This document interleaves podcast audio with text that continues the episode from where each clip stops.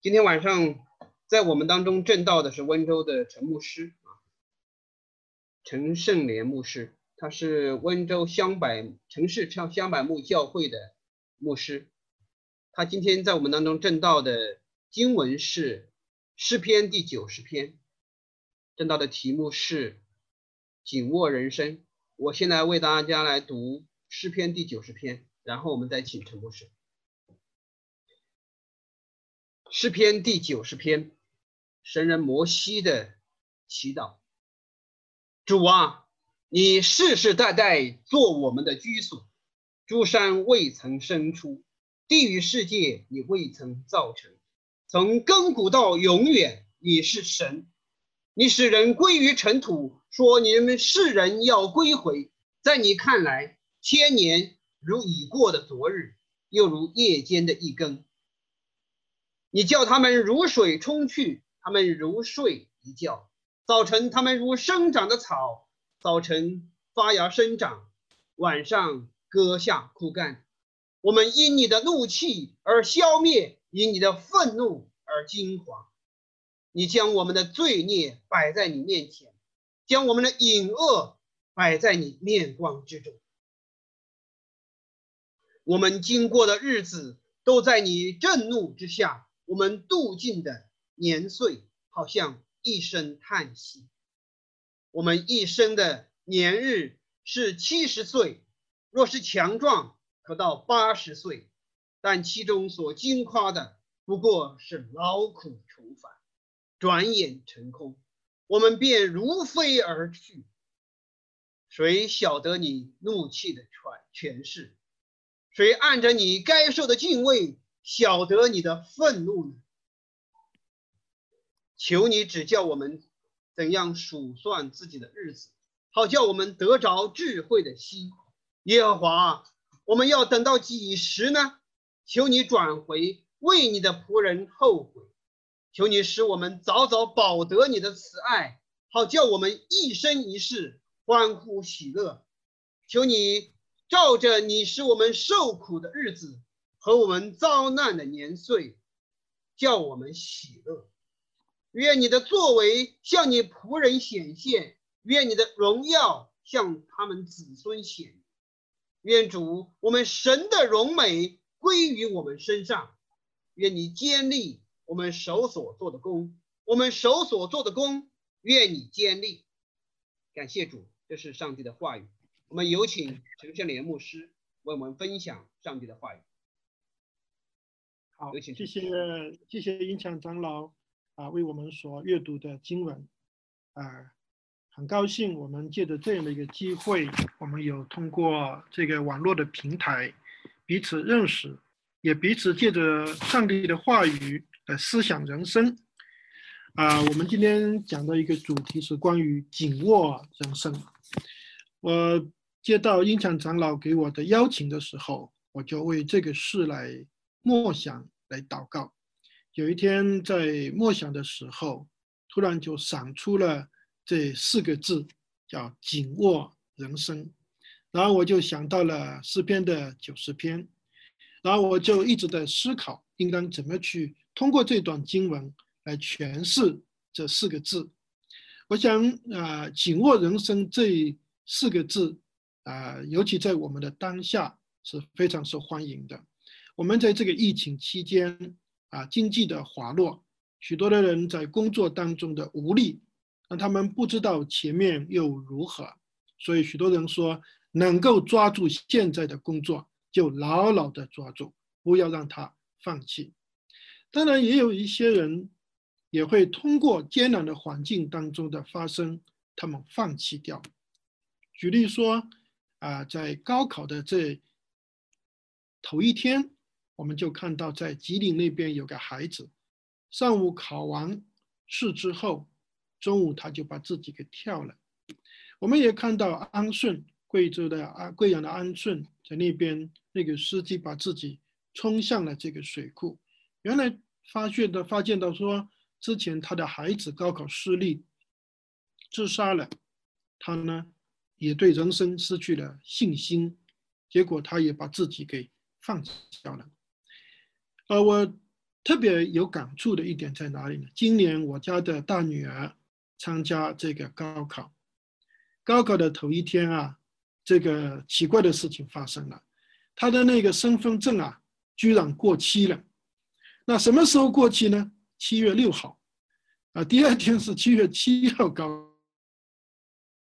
对，所以当我的孩子啊高考出现状况的时候，我们就赶快跑到他学校，然后妈妈在电话当中告诉他，然后上帝是怎么样子一位上帝，人是怎么样一个人，我们所依靠的不是别的东西，就这样跟他在不断的交流、不断的沟通的过程当中，他的心就安抚了下来。那与此同时，我们也再次经历到，这个时候不是让他考试考得更好。乃是让他在考试当中经历这位上帝是又真又活的上帝，让他知道在这个人生的遭遇当中，什么才是最重要的。就这样子，在这个过程当中过来过来，让这个孩子能够顺利的考完试。但是我们很奇妙的是是什么呢？他在考试当中啊，头一天的崩溃，然后后面的三天当中啊，非常开心的去那里考。我说你不要把高考当做人生的，好像说是决定你的人生命运一样的，那就这样子让他过来过来，他亲身经历过这位上帝，所以对有一些人来说，紧握人生是非常非常激励他的。紧握人生对有一些人来说，他们可以说是一种心灵的一种鸡汤，这是一种励志的佳作，尤其我相信。对于那些人生失意的人，那这样的一个紧握人生，对他们可以说是具有奋发图强、鼓励前行、陪伴前行。那从某一个角度说，我们确实需要紧握住我们人生的每一次的机会，就像过去中国的一个电视剧里面的一首主题曲一样，叫把握生命中的每一次感动。当一个人紧握自己的人生的时候，他会觉得说：“哎，不错，我们可以继续的前进。”可是，各位亲爱的朋友，各位亲爱的弟兄姐妹，紧握人生这个命题的背后，其实还隐藏着另一种不一样的福音。另一个福音是什么呢？就是紧握人生，向我们传扬了说：“我的人生我做主，我可以掌握我的命运。”我可以，命运由我来主导、主宰，所以很多的人说，人生由我来掌舵。比如说，在网络当中有好多的词句是非常鸡汤的，受人欢迎的。那我例举一下：人活着需要有点精神，一点自信。生活本来就是一面明镜的镜子，你对他微笑的时候，他就对你微笑。你对他哭的时候，总是让人掩盖不了。你必须积极的生活，努力的向前看，争取主动一面，期待好的回报会发生。各位，多么让人欢迎嘛，多么让人喜欢吗？甚至有人说，命运掌握在自己的手里，每一个人的命运都存在于他自己的决定当中。世界上本来就没有什么救赎主。唯有自己才能拯救自己，且况我们每个人身上都有可能潜藏着某种不为人所先知的天赋，它是上天埋在我们生命里的金矿，所以大家去挖金矿吧，你可以改变你的人生。我相信这是多么励志的一种一种语言，而背后所隐藏的，其实说白了就是说，你可以掌握你的人生。我的人生我自己掌舵，亲爱的朋友，是的，从这一类的角度去看，大家非常喜欢。我记得我们教会当中有好多的弟兄姐妹是在做这个保险行业的，啊，那些保险行业的人呐，真是打了鸡血一样的，每一天是激励你、激励你、激励你，让他觉得说成功就在眼前，就在咫尺，然后呢？成功就好像垂手一抓，他就怎么样？抓到了。是的，这些东西非常喜欢，而且许多的基督徒也觉得，哎，也蛮好啊。他们却看不到这个紧握人生背后的那一种的意识形态，以为我可以来掌握自己的人生。有一些不明白背后的这种命题的人，他们甚至还会觉得说，基督徒应该是这样子的。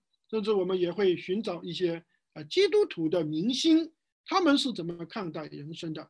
我想到了一个人，在上一个世纪九零年代的时候，有一个网球的一个冠军，打网球的一个冠军，一个基督徒叫张德培。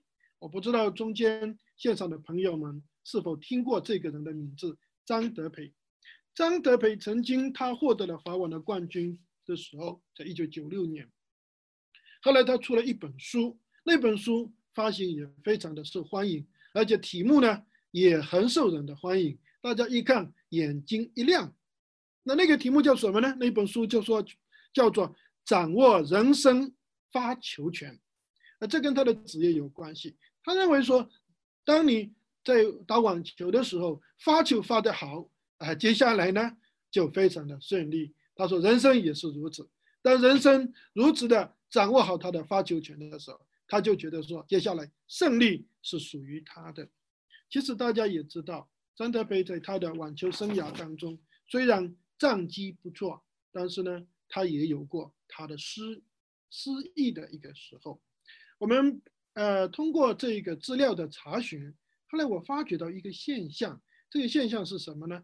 张德培在他最成功的时候，或者最失意的时候，他说了一句这样的一个话：他说我过去曾十分看重输跟赢，但当我成为基督徒之后，我的视角转变了，特别是当我了解到上帝可以透过我的胜负触动人心的时候。我心中有了一份真正平安的感觉。的确，他说，在最近这几年的时候，当我排名跌出世界前十名，我实在很不好受。但我仍尽力在任何处境下都归荣耀于神。当我看到这句话的时候，我也很感动。他说：“他说，当他跌出世界前十名的时候，他说。”他内心当中很不好受，他很诚实的表达了他内心当中的那一种的情绪和感受。然而，他却提醒我们一件事情：说，仍尽力在任何的处境下，都归荣耀于上帝。他说：“我知道，万事都有上帝美好的旨意。”而这个信念让他感到一种释放的感觉。各位亲爱的朋友。我的人生真的我能掌握吗？我真的能够掌握我人生的发球权吗？原来我们从现实的生活当中去看的时候，未必如此。我们从张德培的故事当中也看到，人生其实不是真正掌握在自己的手里面。你所谓的发球权，未必掌握在你的发球之上。原来在他的整个曾祖母那个年代。因为他的曾祖母患了癌症，已经到了末期，应该说是离世不远了。可是很奇妙的一件事情，当他的曾祖母遇见一位朋友，那位朋友就为他祷告，劝他信耶稣。结果很奇妙，他成为一个基督徒之后，哎，他的癌症得到了医治，而且叫他又多活了四十年。张德培也自己说，在他小的时候，他其实对基督教非常的反感。但是有一天，有个牧师遇见了他，跟他讲了生命的奥秘是什么呢？哎，结果这样的一个命题，这样的一个语言，激发了他的思考：生命的奥秘到底是什么？后来他也归信了基督，承认自己的罪。他认为人，呃，一个信仰当中最关键的个人跟神的关系是非常的重要。确确实实，我的人生我能掌舵吗？现实的生活是如此。我们回到今天所读的京剧当中，同样可以发觉到诗人摩西，他说：“在你看来，千年如已过的昨日。”在摩西的描述人生的这一些过程当中，我们发觉他对人生的那个体悟是非常的深刻的。一看，这就不是这种没有经历的人生写的一些话语。他怎么说的呢？他说：“在你看来，千年如已过的昨日，千年如同已过的昨日。他又说，又如同夜间的一根。他又说，你叫他们如水一样的冲去，他们如睡一觉，早晨这个发芽生长往上割下，如枯干。他为什么会描述这一些呢？他到底是什么东西驱使他有这个灵感写作呢？如果基督作为基督徒，如果你了解摩西，他的人生有三个阶段。第一个阶段，他从出生，然后呢，他的人生就住在王宫当中。第二个阶段呢，他因为要为这个以色列百姓等民族有非常正义感。他打死了埃及的监工，但是他的族人却并不为他买单，大家并不为他觉得有什么好，反而出卖了他。结果他住在旷野。那么最后一个人生，上帝在旷野当中呼召他，他经历了最后的人生四十年的时候，那些东西发生了什么呢？在那四十年间当中，他经历过哥哥跟姐姐怎么见。怎么样的嫉妒他，他也经历到他的族人是怎样不领情。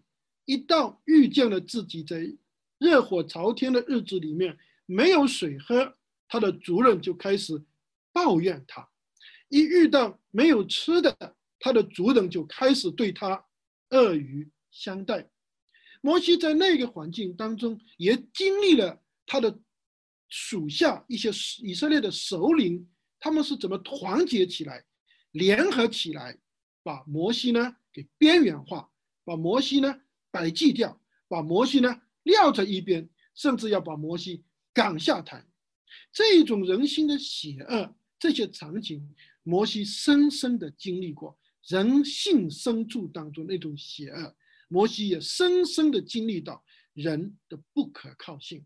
人真的是非常的短暂，人也真的是非常的无情。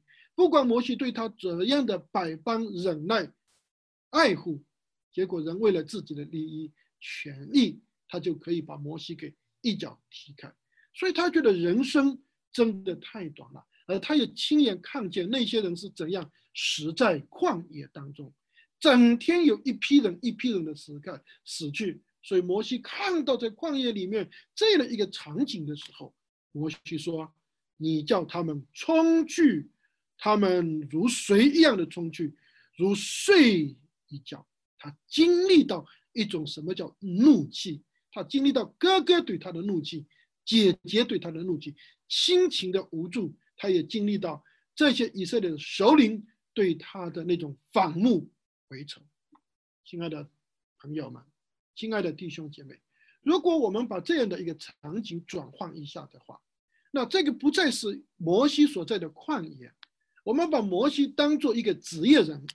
摩西在职场当中遇到了他的上司，是怎样把他一脚给踢掉，炒了鱿鱼。不管你过去对上司多么忠诚，付出多么多大，但是到了真正利益的时候，他就把他踢掉了。摩西如同一个职业人，在职场当中遇到了他的同事，不管你们平时是多么的开心、欢声笑语，但是到了真正利益的时候，当到了真正位置相争的时候，人们为了只求自保，而不顾别人。所以，亲爱的朋友，我们看到在人的一生当中。人们觉得说不要被这种人性给践踏了，我的命运要掌握在我的手里面，所以呢，我要努力的往上爬，一直爬到别人的肋骨上，我呢努力的要抓住现在的机会，让自己呢能够出人头地。是的，当人如此努力的时候，可能他成功了。但是最近，我。在我们教会当中，这么一个事情，我们教会的一个肢体，在七年多之前，他开了一个餐饮店，啊，当时呢，这个生意非常好，可是啊，这个生意这么好的时候，他就开始有更大的欲望，要开连锁店，就当当当当，一连开了六七家。但是后来啊，这个餐饮业，随着这个国家对呃政府官员的一个约束，许多的政府官员就他不敢明明的进入这个餐饮当中吃饭了。结果呢，他的生意一落千丈，后来就欠了。他跟我说，后来整个餐饮的那个店通通倒闭了，还欠了四千到五千万的人民币。他说那那个时候倒过来的时候，让他觉得人生好像是垮掉一样，正如同圣经里面所讲的，转眼成功，他们就如飞而去。当时面对这样的一个压力的时候，弟兄跟我说啊，他说他要咸鱼一样的翻身，他要不断的来回应他这样的一个状况，他要紧紧抓住他最后的稻草。这样的话，他就经过了这七年。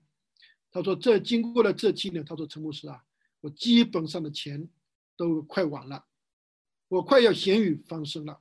但是不幸的事情出现了，他就说我心里有个担忧，他就很担忧什么呢？他说怕。我最担忧的就是怕我把钱通通偿还了，到最后我的健康没了，我把我的命搭上去了。各位你知道吗？许多的人，他们要紧紧抓住人生的一线机会，他们不顾夜不顾白天，他们日无日夜无夜的一个努力奋斗，到最后的时候，他们成功了，却把命搭上了。在我们温州这边，在过去年代当中，有一个非常著名的企业家叫王君尧。当他三十五岁的时候，得了一个直肠癌，不幸离开世界，身家好多的钱，结果他能带去什么呢？这个事情就引发了极大的健康意识，也引发了全国对企业家的健康的一种注重。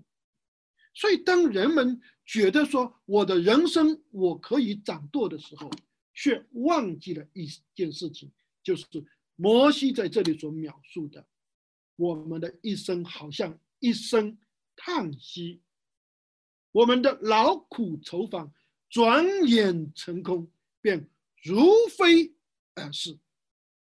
我想今天，如果你知道在你的身边，平时都是非常好的好哥们、好姐妹、好朋友，大家在一起有说有笑的，还约好说下个月我们去北京玩。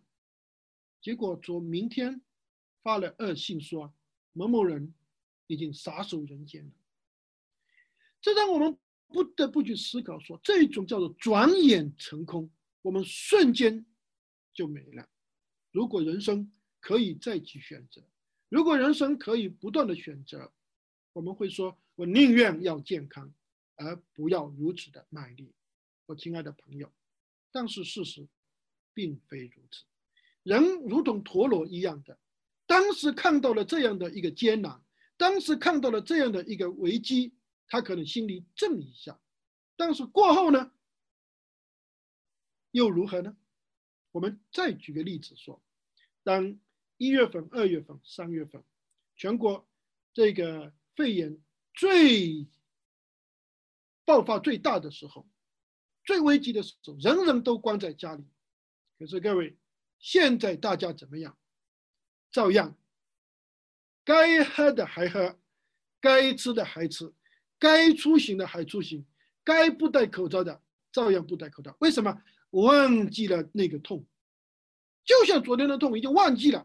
现在呀，好 happy happy 吧，因为我们觉得我们的人生自己可以掌舵，我的人生可以由自己来掌管，我们以为是这样子的。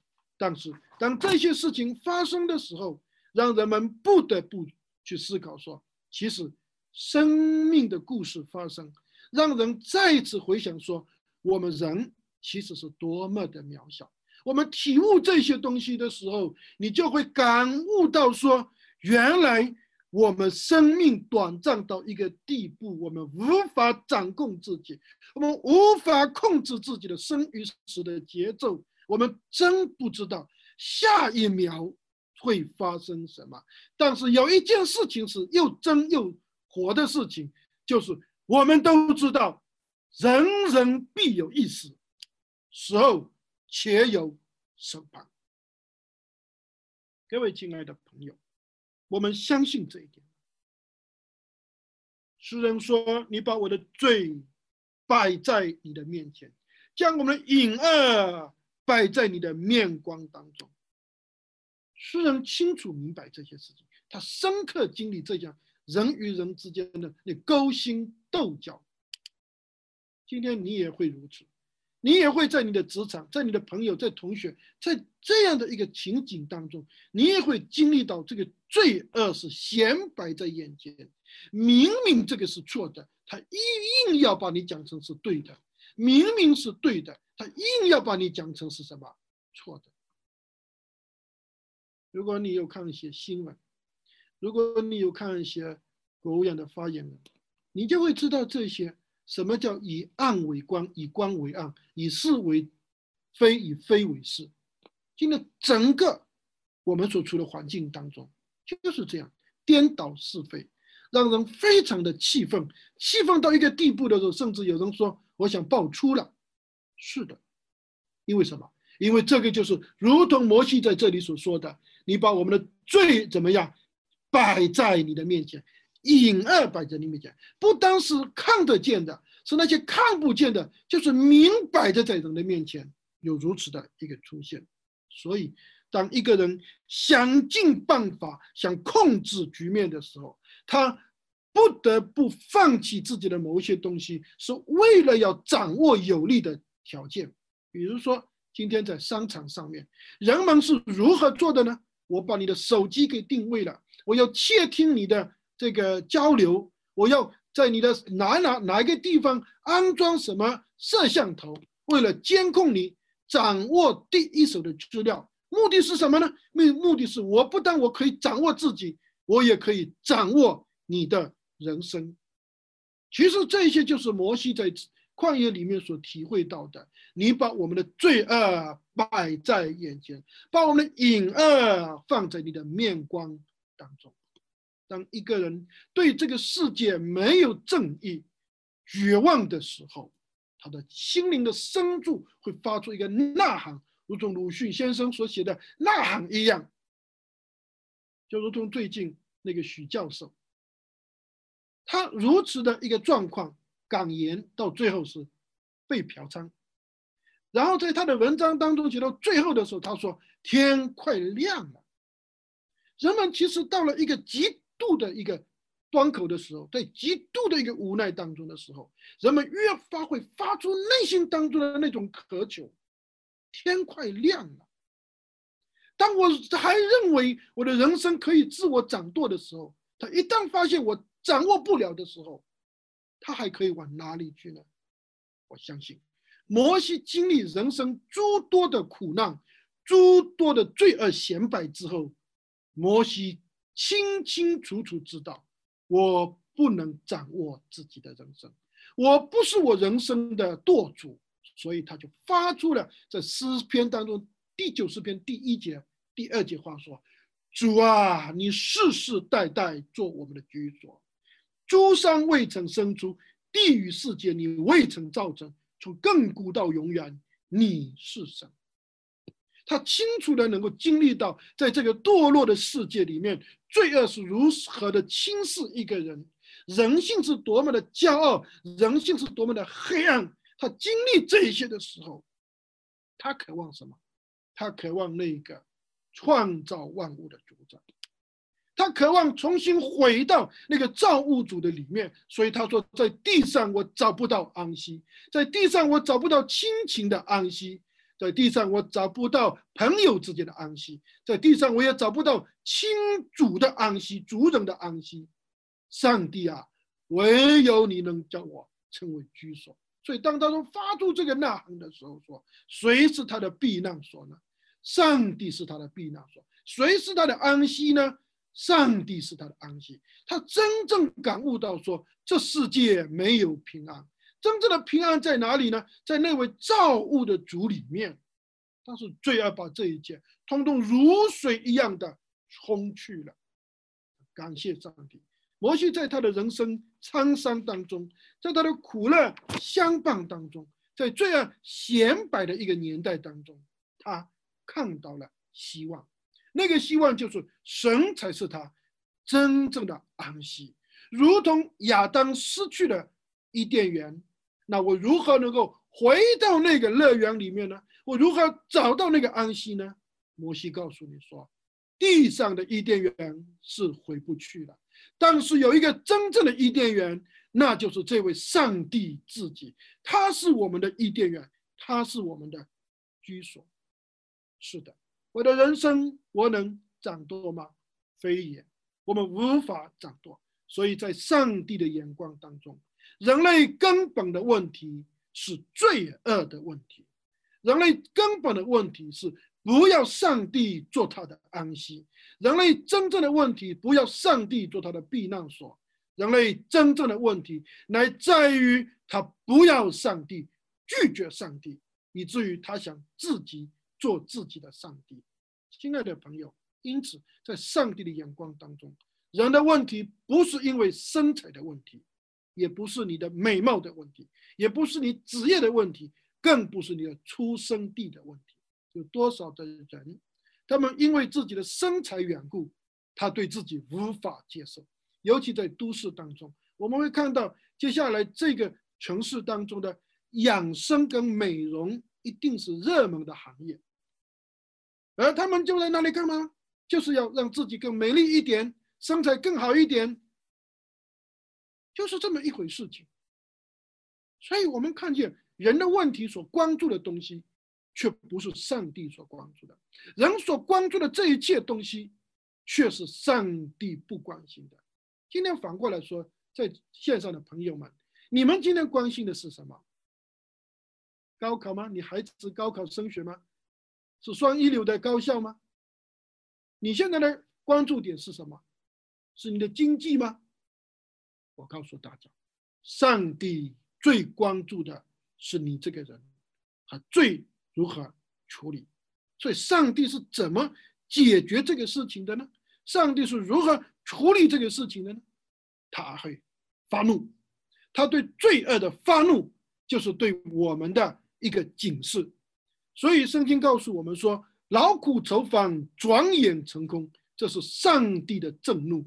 所以，经诗人说：“我们经过的日子都在你的震怒之下。”我们度尽的年岁，好像一声叹息，这是上帝对人的一个震怒，跟对罪恶所采取的一个审判，而这个审判会一直持续下去，直到有一天，他把这个震怒完全倾倒在他的儿子耶稣基督身上，而他才是我们真正的居所跟安息所在。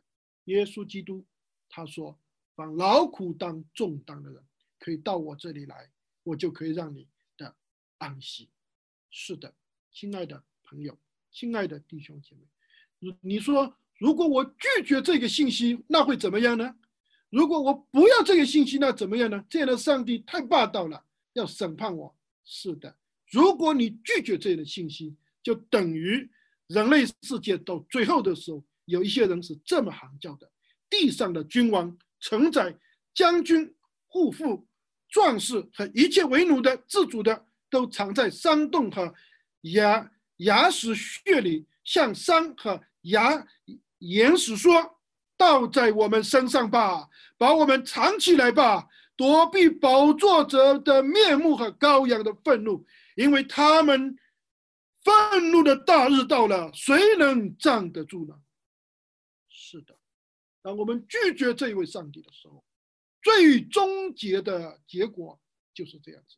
但是上帝爱我们，当那个最终局的日子还没有到的时候，诗人说：“求你指教我们，叫我们数算年日，好叫我们得智慧的心，叫我们知道这一切的一切，使我们渴望的是上帝的爱，在你的震怒没有终局。”发出之前，上帝啊，在没有全终局之前，求你让我们早早得保你的慈爱，好叫我们一生在世能够欢喜快乐。是的，我们的人生无法掌握，因为人生在上帝的正怒之下，但是上帝却施尽了他的慈爱，要叫我们的人生被翻转过来。想一想吧，我们不可能永远活着。想一想吧，我们每一天躺下来的睡觉，就如同经过死亡的黑夜，而夜间的一根，对上帝来说算不得什么，但对我们来说，我们却是在时间的巨流里面，不过是其中的一个水滴而已。当摩西如此体悟人生的时候，他真正明白到说，生命的意义在哪里？我的人生不是掌握在我手里，而我却发现了另一个秘密。那个秘密就是十七节的经文所说的：“愿主我们神的荣美归于我们身上，愿你坚立我们手所做的功，我们手所做的功，愿你坚立。”摩西在讲什么？我们手所做的工作，求你能够让它坚固起来。对基督徒来说，这是何等大的喜乐！因为正如同摩西在这里所说的：“我们神的荣美归在我们身上。”摩西曾经祷告过一件事情：当以色列人百姓如此背逆上帝、拜了金牛犊的时候，上帝愤怒的一句话说：“我不再与你们同在了。”但是摩西求告上帝：“上帝，这是你所救赎的百姓，这是你在约里面所救拔的子民。你如果不跟我们去的话，我也不去了。求你与我们一同去。”结果上帝在荣耀当中向他显现，耶和华神听了他的祷告，所以恩待谁就恩待谁。结果奇妙的事情发生。摩西的上帝就继续与摩西同在，这是对以色列百姓的一种审判。但是这些经文在告诉你说，我们手所做的功，谁能够把持呢？摩西说：“上帝啊，可以在你的圣约的里面，在你的圣约当中，你为着你荣耀的缘故，你来把持我们的人生吧。”摩西深深的明白，我们的手。是多么的可怜！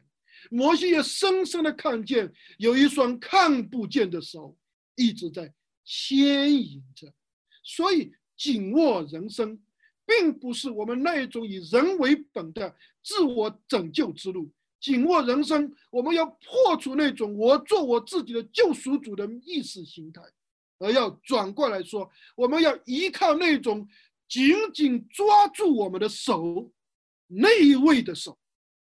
不是我抓住上帝，是因为上帝的手紧紧抓住了我，以至于我能够抓住上帝抓住我的手。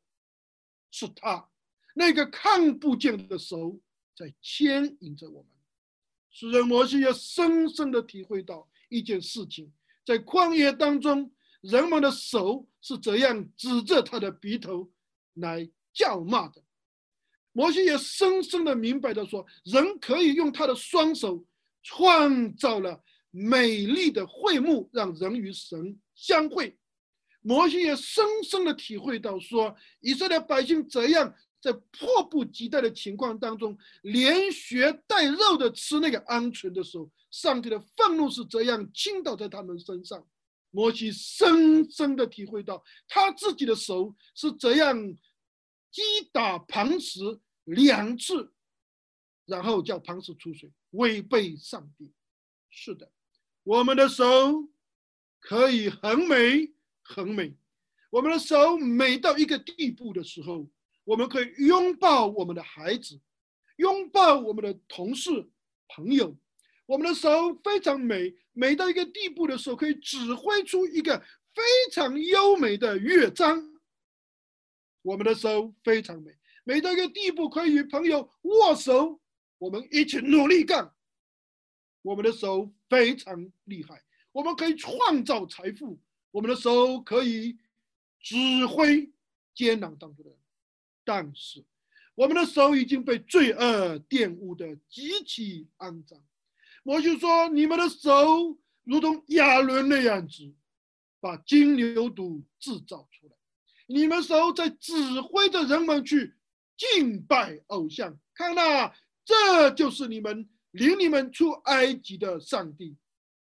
我去深刻的体会到，说我们的手可以雕刻偶像，甚至我们的手可以很好意思的打发那些穷人，说你们平平安安的回去吧。甚至我们的手可以玩弄一个人的情感，我们的手可以触摸那不应该触摸的东西，我们的手可以在互联网当中点击那不应该点击的网站，我们的手。也可以制造纷争，我们的手可以撕裂家庭、撕裂亲情，我们的手可以叫骂人，我们的手可以指着上帝说：“去你的吧！”是的，我们曾用我们的手抵挡上帝，我们曾用我们的手不服权柄，我们可以用我们的手对天挥舞着说：“上帝没有。”上帝死光了，亲爱的弟兄姐妹，然而那一双手从来不会因为人对他的反抗、人对他的否定、人的一个罪恶而消失。那一只手一直在牵引。摩西说：“愿我们族的荣美归在我们的身上，这样我们所做的就具有永恒的意义同价值。”是什么？这一双手，就是因为耶稣他自己。现在，因为耶稣基督的手和他手上的钉痕，就是那一双曾经创造宇宙万物的上帝。诸山未曾生出，地未曾生出，地与世界未曾造成，你就是永恒到从亘古到永远的上帝。然而，他用他的指头创造了天，用他的指头。创造了地，而这位创造天地海的那位上帝，他的儿子的双手为我们的缘故，他被钉在十字架上。他在世的时候，曾用这样一个一只被钉的双手，叫那闺女起来。孩子，你起来吧，闺女啊！他就从死里复活了。他拉着广惠堂女儿十二岁的。那个女儿的手，他就醒了。耶稣基督的手却为我们留下了永恒的。他为我们的缘故，双手被钉。是的，今天我们看到紧握人生，是因为那一双钉痕的手为我们偿还了生命，以至于他用他钉痕的手把我们重新怀抱回来。把我们变成一个，如同保罗所说的：“过去偷窃的，不要再偷，总要劳力亲手做正经的事，可把有余的分给那缺乏的人。”过去我们的吝啬，过去我们的慷慨，带着某一种的目的。当那一双钉痕的手把我们找回来之后，叫我们亲手劳力，做一个慷慨无私的奉献者，帮助那些。缺乏的人，亲爱的朋友们，这样的一个改变是从哪里来的？就如同摩西在这里的祷告说：“愿主我们神的荣美归在，因为我们已经亏欠你的荣耀太多太多。然而今天因你所设立的救赎主设立的挽回祭，把我们的手挽回过来，我们可以亲手劳力，能够将有余的分享给这。”亲爱的朋友，这一切的美好，是因为我们的主耶稣基督，他知道，所以摩西在这里展示了上帝的荣美，也是摩西一生的夙愿，就是你的荣美归在我们的身上，并且向你的仆人们显现，不但是在我们身上，而且在我们的子子孙孙的身上，这一个夙愿。就是作为上帝的作为，作为上帝的荣耀作为上帝的荣美，作为上帝自己的手，建立我们手所做的工作。人属于上帝，亲爱的朋友，亲爱的弟兄姐妹，这样当我们说我们要紧握人生的时候，原来是那钉痕的手先牵引你，紧紧抓住你的手，以至于你可以抓住那。看不见的双手。最后，我用一个故事作为我们今天晚上的信息的结束。大家可能也会唱那首歌，叫做《如果我能唱》。台湾的一个姐妹叫黄美莲，她小的时候得了一个脑性的麻痹患者，使得她跟平常的人不一样。她在一九六四年出生的时候，因为接医生接生她的医生疏忽，造成了脑神经的麻痹，他没有办法控制自己的四肢活动。虽然他的父母四处求医，但效果不大。医生在他五岁的时候宣判了他终身残障。他的爸爸是一个牧师，他深信上帝是慈爱的、全能的，出于神的一切都是美好。美莲是天父所赐的，也是美好的。那谁能够帮助美莲站起来呢？在这个时候，确确实实，他没有办法独立完成，全靠妈妈的帮扶。在这个最困难的时候当中，在二年级的时候，发现了美莲有一个美术的天赋，没想到。在这个残障人的生命当中，神给他的这一个美术的恩赐，却改变了他的一生。虽然面部不无法控制，而且不能说话，人们常常把他当作白痴。他自己也责问过上帝为什么不医治他。虽然上帝没有马上回答他，但是他在他的墙壁上写了一幅字，叫“别强求生活顺利平易，应祈求成为一个坚强的人”。这句话让他走出了心灵的阴霾，不再是自己这个残缺的人。这个叫做身长心不长。那真正的不长是因为什么呢？他说，如果没有信仰，他的心里是残缺的。直到一九七八年，他随着他的爸爸妈妈移民美国，在那里他克服了语言上的一种障碍。他在加州的洛杉矶分校攻读了心理学跟美术，先后获得了学士、硕士。跟博士学位，成为一个出色的画家。他绘画的精髓是什么？就是生命的精髓。他的作品似乎是浪漫主义的色彩，散发出他的坚强的气质，对人性的认知，但更道出了对信仰的渴望。亲爱的弟兄姐妹，但是在一九九三年的时候，他放弃了美国优厚的福利，回到了台湾，到处讲学。而在上帝的带领当中，他成为一个真正的见证者。原因是什么？因为他经历了人间的沧桑，他感悟到说，信仰才是他真正的力量。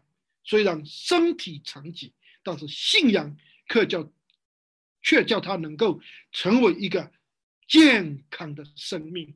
所以，如果我能唱。那将是一个多么美好的事情！但慈爱的上帝却在他的人生当中走出了不一样的人生。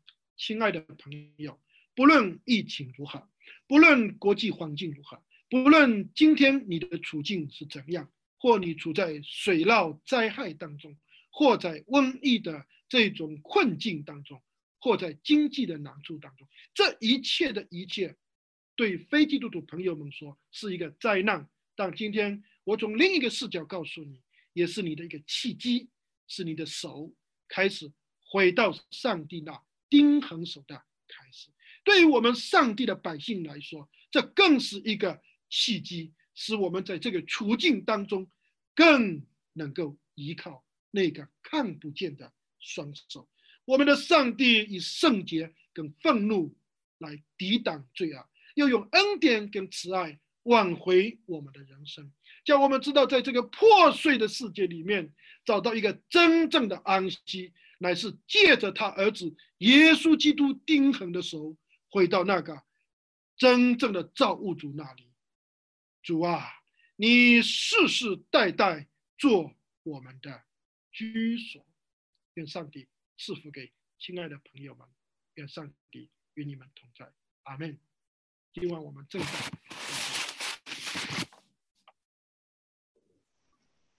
感谢主，谢谢陈牧师这样子来分享上帝的话语，让我们看到我们自己，当我们想要握住自己的人生的时候，我们会陷入到怎样的虚空当中，会落到怎样的劳苦愁烦，落入到怎样的转眼成空当中。可是上帝却赐给我们一个机会，让我们看见。是他要用他的手来牵我们，来拉我们，来抱我们。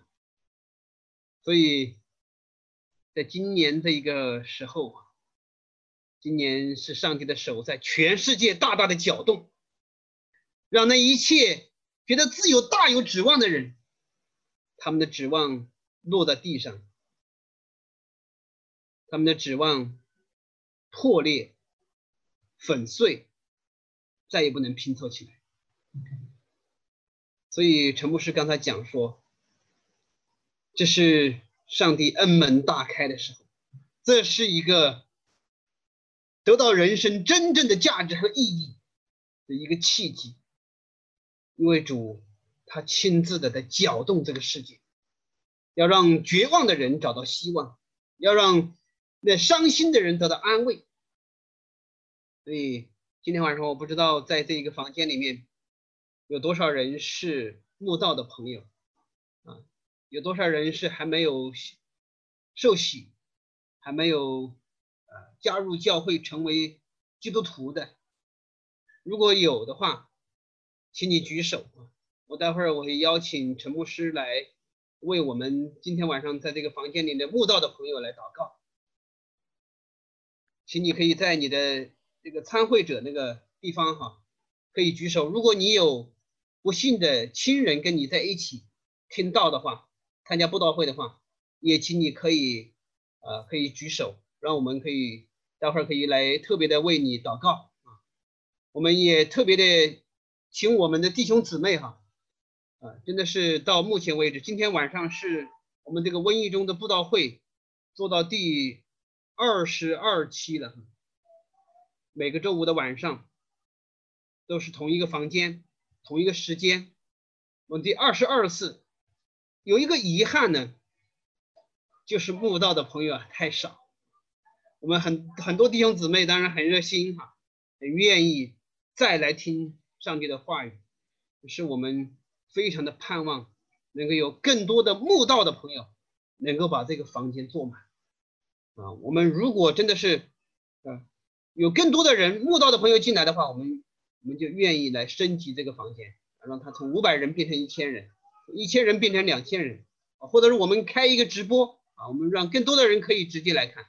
这是非常遗憾的事，确实我们弟兄姊妹多而慕道的朋友少。好，我们现在看到有六位哈，有六位慕道的朋友，或者是弟兄姊妹有有让自己的家人哈还没有信主的。亲戚朋友跟自己在一起，好，我们感谢主啊！愿主激动我们的心，使我们知道我们这些已经得了、已经得了盼望、已经得了恩典的人，我们主把我们放在这个时代干什么？主为什么不立刻接我们走？为什么不免去我们的试炼，免去我们在这个时代，可能今年过后可能会有更大的困难？为什么主主爱我们？他赐给我们永生，为什么还要让我们在这世上经历这一切？我想有两个两个原因，一个是要让我们在这一切的试炼当中，将我们里面的一切的小性不幸的一切罪的污秽，要去掉，使我们更深的明白他的恩典啊，在我们的生命当中真正披上那一个圣洁无瑕的衣袍。还有一个就是。主的拯救的计划要借着我们这些卑微的人去执行。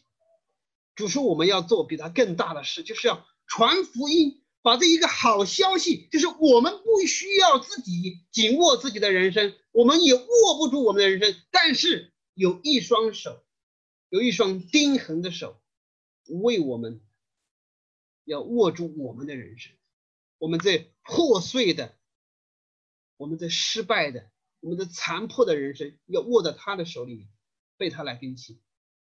好，感谢主，我们今天晚上有啊有六位啊慕道的朋友在我们当中哈，然后呃我请陈牧师为慕道的朋友们祷告，也为我们弟兄姊妹呃做祝福的祷告。好的，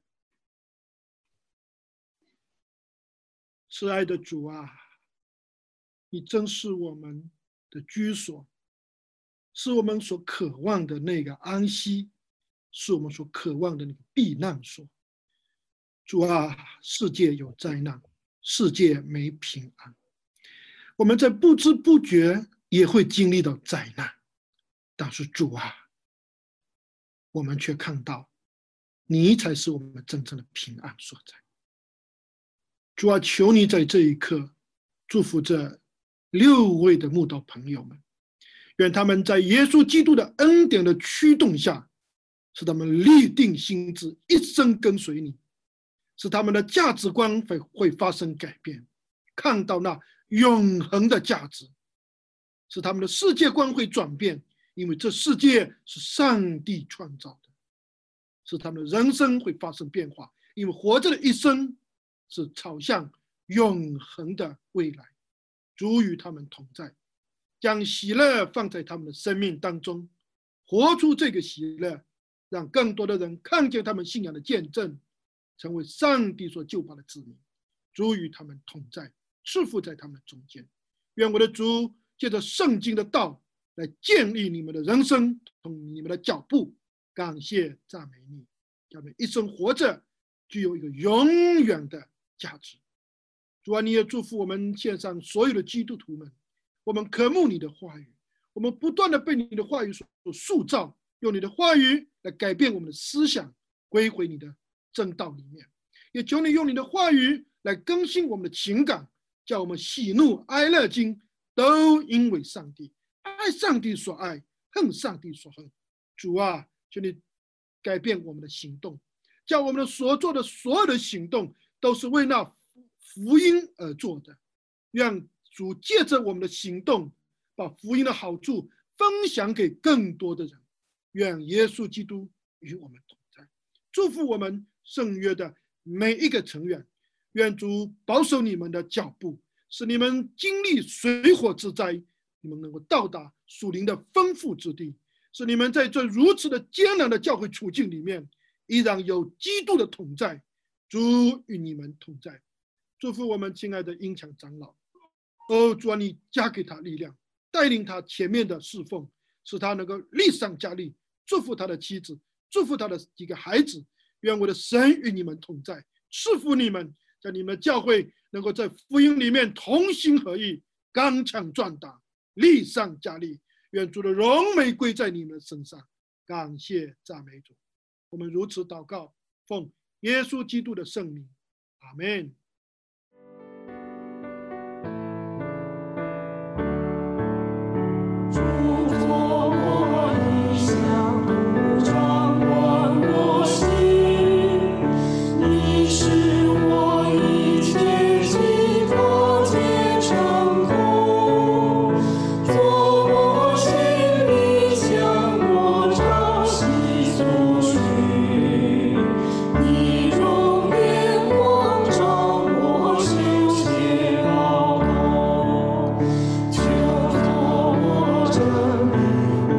Jesus.